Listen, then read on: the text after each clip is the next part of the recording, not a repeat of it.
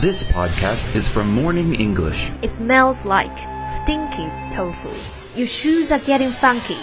sour. 学口语就来早安英文。 Hello, everyone.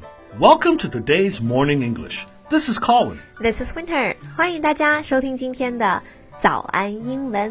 Have you ever eaten 螺蛳粉，Colin？ That's a that's a noodle dish that smells like someone left a dead rat in it for two weeks, right? Right. Is that a common way to say something smells bad? no, not really.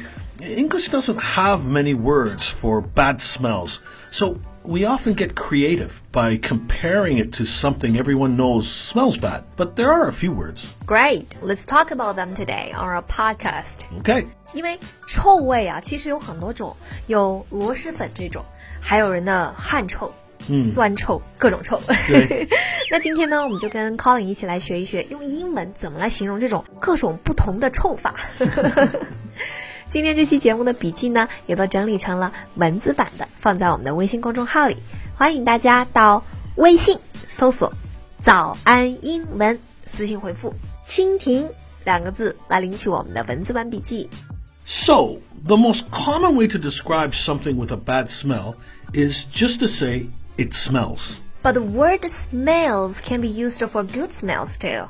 Like something smells good. Right, right. But if we just say it smells, we mean a bad smell.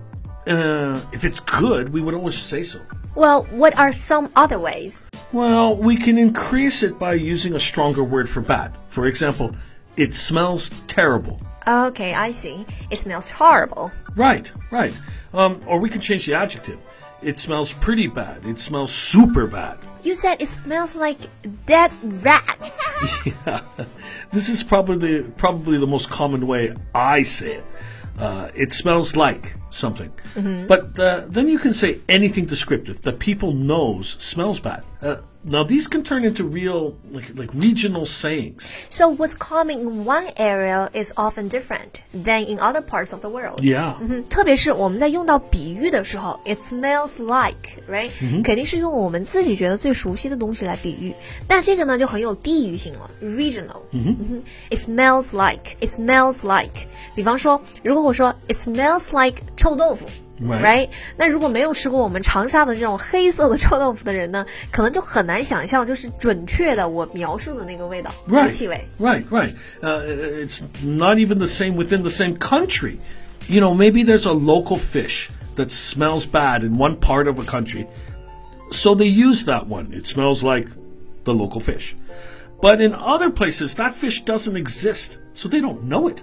Yeah，但是这也是我们有的时候在听美剧啊，或者是看电影的时候会听不懂一些句子的原因。 Right. Are there any that are universal Huh, Yeah. that everybody knows? Sure, sure. Um, a common one for Americans is it smells like ass. Oh, a little rude. Yeah, but it's a little funny too. You said there are some words that describe an unpleasant smell too. Yeah, stinky is a common one. Um, actually, it's used for the English name for chou tofu. 啊，臭豆腐，我刚刚提到的 stinky tofu，stinky tofu。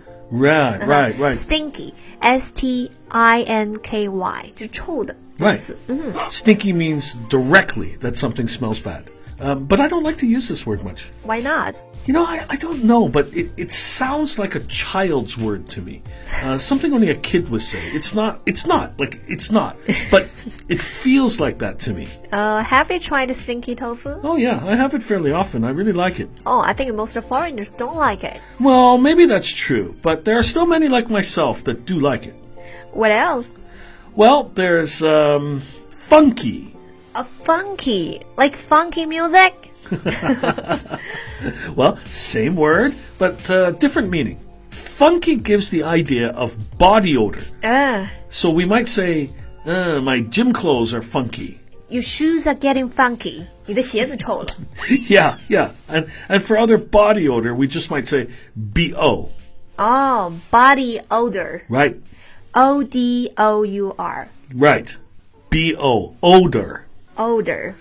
B O body odor 就是体臭、体味 Yes. ，right？那我们刚刚讲到啊，your shoes are getting funky， ，right？ Yeah, yeah. 就是你的鞋子臭了，那可不可以说 Your feet are getting funky？ Mm, you could, yeah, if something's growing on it, but it's uh, yeah, it's just the smell of body odor. 哦，OK， So there's a common word we use for foods, especially dairy products. Sour, sour. 哦，sour，它是酸的，所以，嗯，就是说它是酸臭的，right？ Yes. But there are many good things that are sour. Yeah, yeah, true. But when we use sour to describe a smell, we mean it's bad.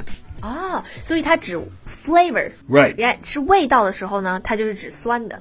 但如果是指 smell 是气味的时候 Yes. ，we mean is bad， Yes, 也是 yes. 酸臭的。 Right. 嗯，就是食物馊了的那个味道、l i k e sour milk。 Yeah, exactly. Yeah. Well, that's all for today. 是的，今天呢，我们就跟大家讲了几种啊，像酸臭，然后汗臭，然后还有臭豆腐臭这种各种的臭法是怎么用英文说的。欢迎大家到微信来搜索“早安英文”，私信回复“蜻蜓”两个字，就可以来领取我们的文字版笔记。 Well, thank you for joining us today for Morning English. This is Colin. This is Winter. See you next time. See you. Stinky tofu. Stinky tofu.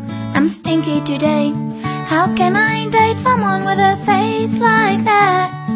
I know you're gonna dump me again and I am gonna cry. Cause you want a perfect girl and I'm not what you expect. You want a perfect girl and I look shitty today.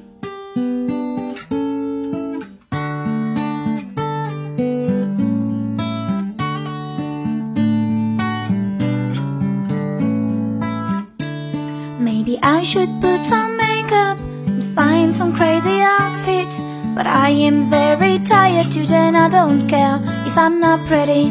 I should be like these girls, skinny and great all the time, but I'm still wearing my slippers and eat all the candies at home. I should sleep more and stop going out every day. I should focus more and stop complaining today. Tell me, how can I date someone with a face like that?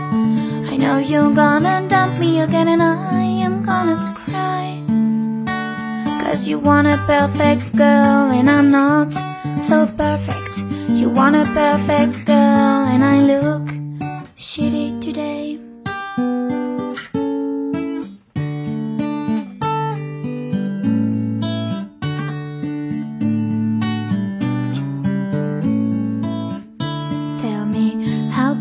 Can date someone with a face like that? I know you're gonna dump me, and I'm gonna cry.